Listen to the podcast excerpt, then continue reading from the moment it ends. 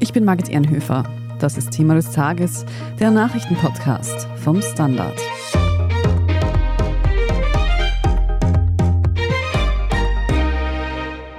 Die Spesenaffäre um Ex-FPÖ-Chef Heinz-Christian Strache hat einen neuen Strang. Strache soll Bargeld in der Höhe von mehreren hunderttausend Euro besessen haben.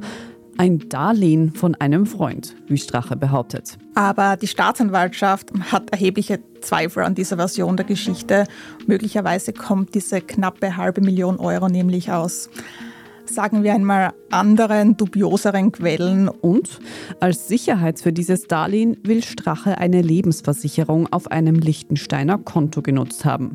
Das Brisante daran, Bezahlt hat die Versicherung die FPÖ mit Parteigeld. Auch in diesem Fall steht der Verdacht im Raum, dass Parteigelder zweckentfremdet wurden, indem diese in Lebensversicherungen geflossen sind, die dann dem Privatmann Strache zugute gekommen wären. Wir sprechen heute darüber, was genau hinter dieser Lebensversicherung steckt, warum die Staatsanwaltschaft Straches Erzählung von einem Privatdarlehen anzweifelt und woher das viele Bargeld tatsächlich stammen könnte. Sandra Schieder, du bist Redakteurin in der Standard Innenpolitik Redaktion und gemeinsam mit Kolleginnen vom Deutschen Spiegel hast du zu einem neuen Strang in der FPÖ-Spesenaffäre recherchiert. Bevor wir darauf eingehen, was ist denn nochmal die Spesenaffäre generell? Also im Wesentlichen geht es bei dieser Affäre darum, dass der frühere FPÖ-Chef Heinz-Christian Strache verdächtigt wird, seit er Parteichef ist im Jahr 2006 sein Privatleben in großem Umfang mit Parteigeldern finanziert zu haben. Und zwar indem er, aber auch ehemalige Mitarbeiterinnen und Mitarbeiter von ihm viele private Rechnungen durch Scheinbelege als berufliche Spesen deklariert haben. Außerdem geht es um die Frage, ob die Partei Strache zu viele verschiedene Ausgaben mit ihren Mitteln beglichen hat, zum Beispiel Zuschüsse für mehrere Wohnsitze. Das Verfahren ist jedenfalls sehr, sehr kompliziert und die Staatsanwaltschaft muss jetzt im Grunde prüfen, welche Gremien welche Beschlüsse gefasst haben, sich mit rechtlichen Details der Parteienförderung beschäftigen, aber auch sehr, sehr viele Spesenbelege nachverfolgen. Das klingt wahnsinnig komplex und jetzt kommt noch ein neuer Strang hier dazu. Worum geht es da jetzt bei diesem neuen Verdacht? Also die Ermittlerinnen und Ermittler haben im Zuge der Aufarbeitung der Spesenaffäre außerdem in Erfahrung gebracht, dass die Wiener FPÖ damals auch großzügige Lebens- und Rentenversicherungen abgeschlossen hat. Und zwar einerseits für Strache und auch für Hilmar Kabas, das ist der Vorgänger von Strache als Landesparteichef in Wien, aber auch als Bundesparteiobmann. Und der brisante Verdacht, der hier im Raum steht, ist, dass sehr hohe Summen aus dem Parteivermögen unrechtmäßig in Versicherungen geflossen sein sollen. Gegen Strache und Kabas besteht deshalb der Verdacht der Untreue als Beteiligte. Aber es wird jetzt nicht nur gegen die beiden ermittelt, sondern auch gegen andere in die Causa involvierte Freiheitliche, die allerdings mittlerweile keine Ämter mehr bekleiden. Und die auch namentlich jetzt nicht bekannt sind? Die sind namentlich bekannt, aber mittlerweile schon lange Zeit nicht mehr im politischen Geschäft tätig und Deswegen haben wir uns dazu entschieden, die Namen jetzt vorerst nicht zu nennen, bevor es zu keiner Anklage kommt. Und hinzusagen muss man natürlich, dass für sämtlich genannte Personen die Unschuldsvermutung gilt. Du hast gesagt, es geht um hohe Summen. Weiß man da, wie viel Geld konkret die Wiener FPÖ in diese Versicherung gesteckt haben soll? Also in Summe geht es um knapp zwei Millionen Euro. Für Kabas wurde damals eine Einmalprämie von mehr als 12 Millionen Schilling einbezahlt. Umgerechnet sind das knapp 900.000 Euro heute. Und in einer ähnlichen Dimension bewegt sich auch die Summe im Fall von Strache. Die Prämie, die für ihn bei der Versicherung eingezahlt wurde, dürfte sich laut uns vorliegenden Dokumenten auf 910.000 Euro belaufen. Also im Grunde sind es in Summe dann ca. 1,8 Millionen Euro. Damit wir uns das in der Praxis ein bisschen greifbarer machen, wer würde denn dieses Geld wann bekommen? Also da gibt es unterschiedliche Vereinbarungen. Wenn beide zum Versicherungsende noch am Leben gewesen wären und beide sind noch am Leben, war jedenfalls nicht geplant, dass das von der Wiener FPÖ in die Versicherungen gesteckte Geld wieder in die Parteikasse zurückfließt, sondern eben an Strache oder Kabers direkt. Und wäre jetzt Strache oder Kabers verstorben, hätte im Fall von Kabers die Wiener FPÖ das Geld erhalten. Und Strache hat aber eine eigene Vereinbarung getroffen, wenn er vor Auszahlung der Versicherungsprämie stirbt, dass das Geld an nahe Angehörige fließt. Und bisher ist aber noch kein Geld tatsächlich geflossen. Also ganz sicher kann ich das jetzt nicht sagen, aber offenbar nicht. Also es gibt eine Auszahlungsbestätigung aus dem November 21, wo sich die Wiener FPÖ die Versicherungssumme aus Straches Versicherung auszahlen hat lassen. Und laut einer Mail, die uns vorliegt, hat die Wiener FPÖ das Geld nicht an Strache überwiesen. Was auch logisch wäre, weil zu diesem Zeitpunkt war Strache mittlerweile schon aus der Partei ausgeschlossen. Also das Geld aus der Versicherung ist laut Auszahlungsbestätigung an die Wiener FPÖ gegangen, entgegen der Vereinbarung. Und Kabers ließ auf Standardanfrage lediglich über einen Anwalt ausrichten, dass auch er keinerlei Zahlung aus einer Lebens- oder Rentenversicherung erhalten hat. Wohin das Geld jetzt genau geflossen ist, ist offen. Also die Wiener FPÖ sagt auch, beide haben nie etwas von dem Geld gesehen. Uns selbst liegt nur eine Auszahlungsbestätigung von Strache vor, wonach das Geld an die Wiener FPÖ gegangen ist. Wohin das Geld im Falle von Kabers geflossen ist, ist bislang noch nicht bekannt. Du hast vorhin schon gesagt, unter anderem gegen Strache und Kabas wird eben wegen Untreue ermittelt. Das heißt, um das nochmal festzumachen, das ist rechtlich nicht so vorgesehen, dass Parteichefs von ihrer Partei eine Lebensversicherung bekommen. Rechtlich ist das deshalb problematisch, so schreibt es zumindest auch die Staatsanwaltschaft, dass Strache und Kabas ihre Befugnis über fremdes Vermögen zu verfügen wissentlich missbraucht hätten. Das heißt, auch in diesem Fall steht der Verdacht im Raum, dass Parteigelder zweckentfremdet wurden, indem diese in Lebensversicherungen geflossen sind, die dann dem Privatmann Strache und dem Privatmann Covers zugute gekommen wären. Und wenn wir von Parteigeldern sprechen, dann sind das ja zum Teil zumindest auch immer Steuergelder. Ja, Parteigelder sind immer Steuergelder. Das heißt, es ist auch nicht normal, dass Parteien Lebensversicherungen für ihre Spitzenkandidatinnen abschließen. Nein, das dürfte tatsächlich auch ein Spezifikum der FPÖ sein. Zumindest beteuern sämtliche andere Parteien, dass es derartige Konstruktionen bei ihnen nicht gibt. Wir haben tatsächlich bei allen Parteien nachgefragt und die schließen das für sich aus, dass für Spitzenfunktionärinnen oder Spitzenfunktionäre derartige Versicherungen abgeschlossen wurden. Und auch in der Bundespartei der FPÖ will man mit Versicherungen dieser Art übrigens nichts zu tun haben. Auch in der FPÖ gibt es keinerlei Lebens- oder Rentenversicherung für ihren Obmann, meinte der Sprecher von FPÖ-Chef Herbert Kickel. Kabas hast du vorhin schon gesagt, dass er sich dazu geäußert hat und das quasi verneint hat, dass er nie Geld bekommen hätte. Hat Strache sich schon geäußert zu dem Fall? Genau, Kabas hat lediglich über seinen Anwalt uns wissen lassen, dass er keinerlei Zahlungen erhalten hat, wollte sich aber auch nicht weitergehend zur Causa äußern.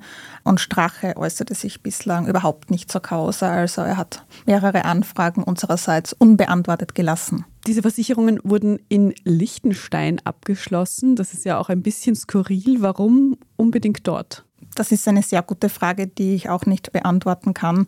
Auch die Wiener FPÖ hat sich dazu nicht geäußert auf Anfrage. Klar ist jedenfalls, dass Liechtenstein für äußerst diskrete Finanzgeschäfte bekannt ist. Alles Weitere wäre, glaube ich, in diesem Zusammenhang reine Mutmaßung. Wir sind gleich zurück.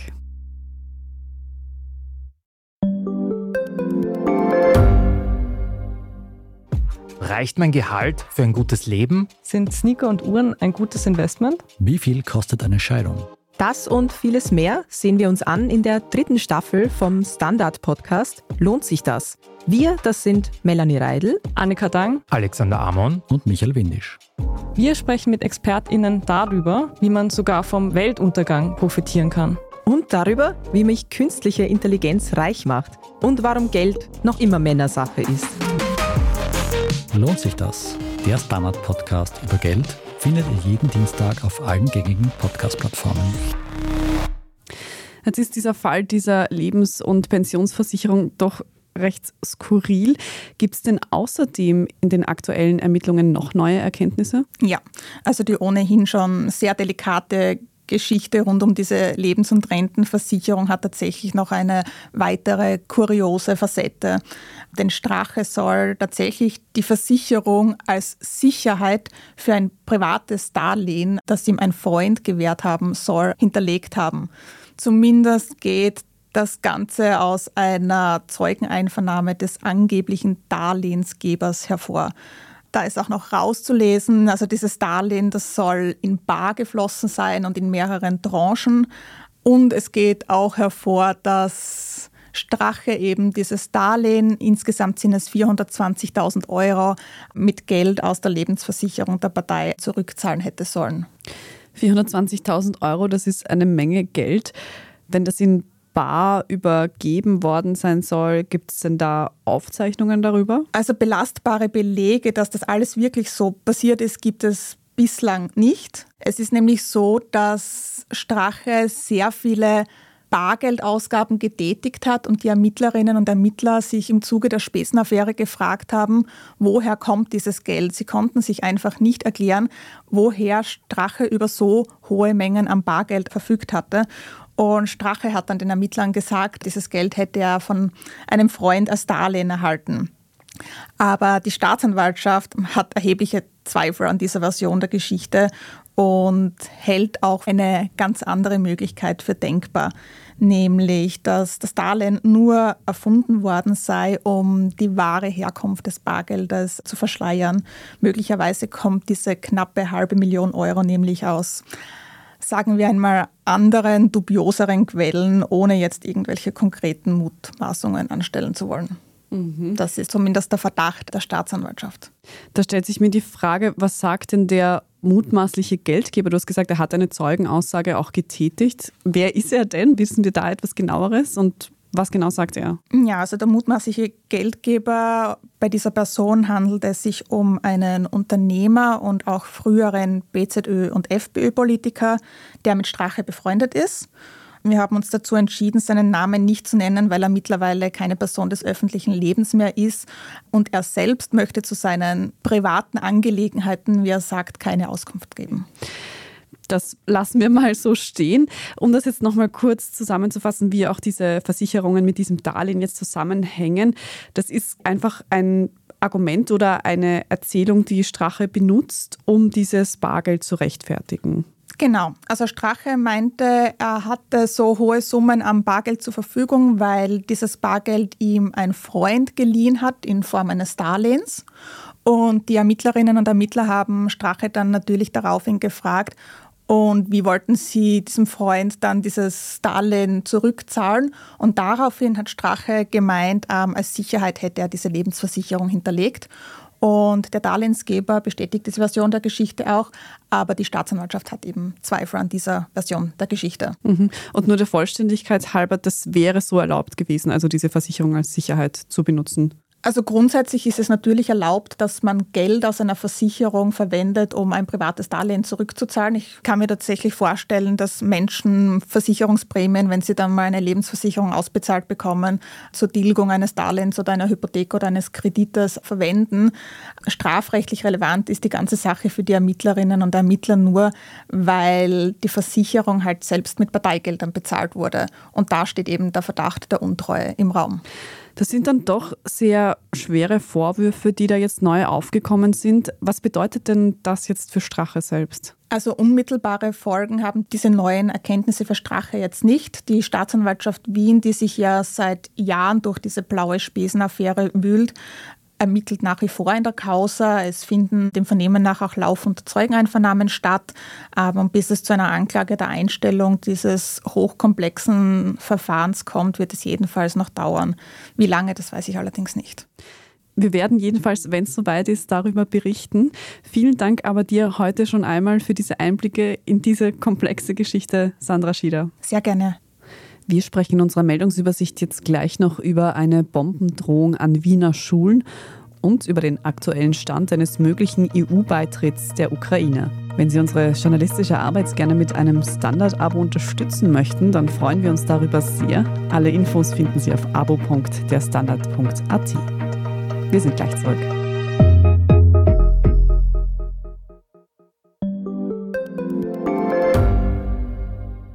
Standard-Podcasts gibt es ja wirklich schon zu jedem Thema. Also fast jedem. True Crime. Thema des Tages. Lohnt sich das? Inside Austria. Serienreif. Besser Leben. Rätsel der Wissenschaft. Edition Zukunft. Und, und, und. Aber nicht jeder hat die Zeit, das alles zu hören. Und manchmal möchte man sich einfach nur ein paar Minuten beschallen lassen. Ich bin Scholt Wilhelm. Und ich bin Margit Ehrenhöfer. Ab sofort bringen wir auch Highlights unserer Podcasts. Für zwischendurch, wenn mal weniger Zeit ist. Diese kurzen Ausschnitte nennen wir Shorts. So wie eine kurze Hose. Oder eine kurze Geschichte. Okay. Und Shorts vom Standard finden Sie jetzt überall, wo es Podcasts gibt. Und hier ist, was Sie heute sonst noch wissen müssen. Erstens. Am Mittwochvormittag gingen in Wien mehrere Bombendrohungen in Schulen der Stadt ein. Betroffen waren sieben Schulen in vier Bezirken. Die Schulen wurden evakuiert und durchsucht. Dabei waren sprengstoffkundige Beamte und Spürhunde im Einsatz, wie die Polizei mitteilt. Gegen 11 Uhr gab es dann bereits wieder Entwarnung, alle Durchsuchungen seien negativ verlaufen. Die Polizei gibt aus ermittlungstaktischen Gründen nichts zu den Hintergründen an. Laut Medienberichten ist aber ein Bekennermail einer Terrorgruppe Corleone aufgetaucht, die angibt, für den IS zu kämpfen und zwischen dem 7. und 10. November eine, Zitat, Säuberung in Wiener Schulen vornehmen will. Das Landesamt für Verfassungsschutz hat Ermittlungen aufgenommen. Zweitens, die EU-Kommission empfiehlt, alsbald Beitrittsgespräche mit der Ukraine zu beginnen. Das geht aus dem heute Mittwoch veröffentlichten Jahresbericht zum Stand der EU-Erweiterungsprozesse hervor. Demnach soll die EU mit Kiew Verhandlungen beginnen, obwohl sich die Ukraine noch im Krieg befindet. Kommissionspräsidentin Ursula von der Leyen war vergangenes Wochenende erneut in die Ukraine gereist, wo sie den Reformfortschritt des Landes betonte. Vier von sieben der Bedingungen, die die EU nach dem Beitrittsantrag der Ukraine vor einem Jahr gestellt hatte, seien erfüllt worden. So etwa, dass das Justizsystem im Sinne der geforderten Standards angepasst wurde. Eine Empfehlung der EU-Kommission bedeutet aber nicht, dass Beitrittsverhandlungen zeitnah beginnen werden.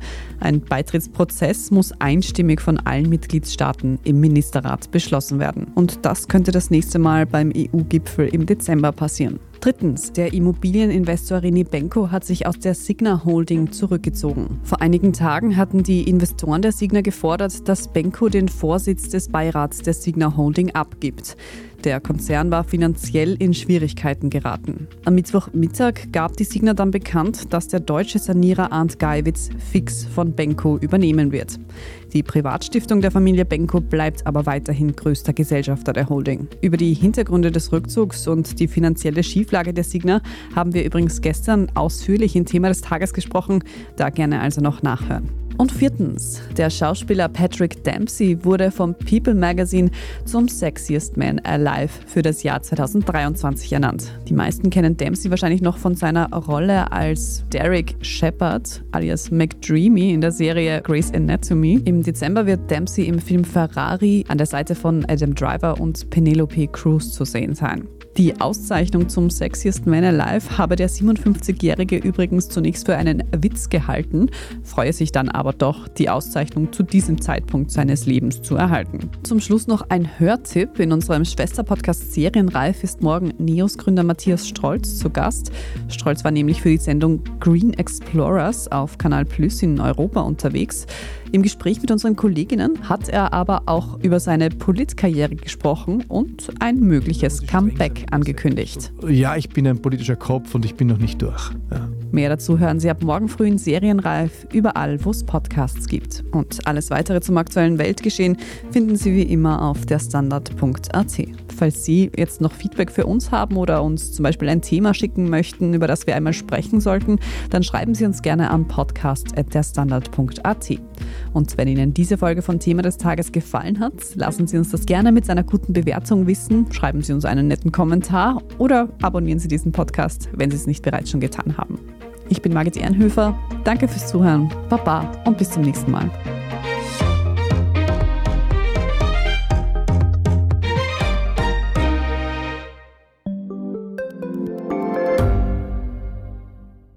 Ich bin Doris Prisching. Und ich bin Michael Steingruber. Und gemeinsam sind wir Serienreif. Das ist der Standard-Podcast über die spannende Welt der Serien. Genau, bei uns erfahren Sie faszinierende Details über House of the Dragon und die Ringe der Macht. Und restlos alles über satanische Spiele in Stranger Things. Wir widmen uns Seriengrößen von Obi-Wan Kenobi bis zu RuPaul. Und zerlegen die neueste Marvel-Serie. Wenn nötig. Serienreif, euer Streaming-Podcast jeden zweiten Donnerstag eine neue Folge.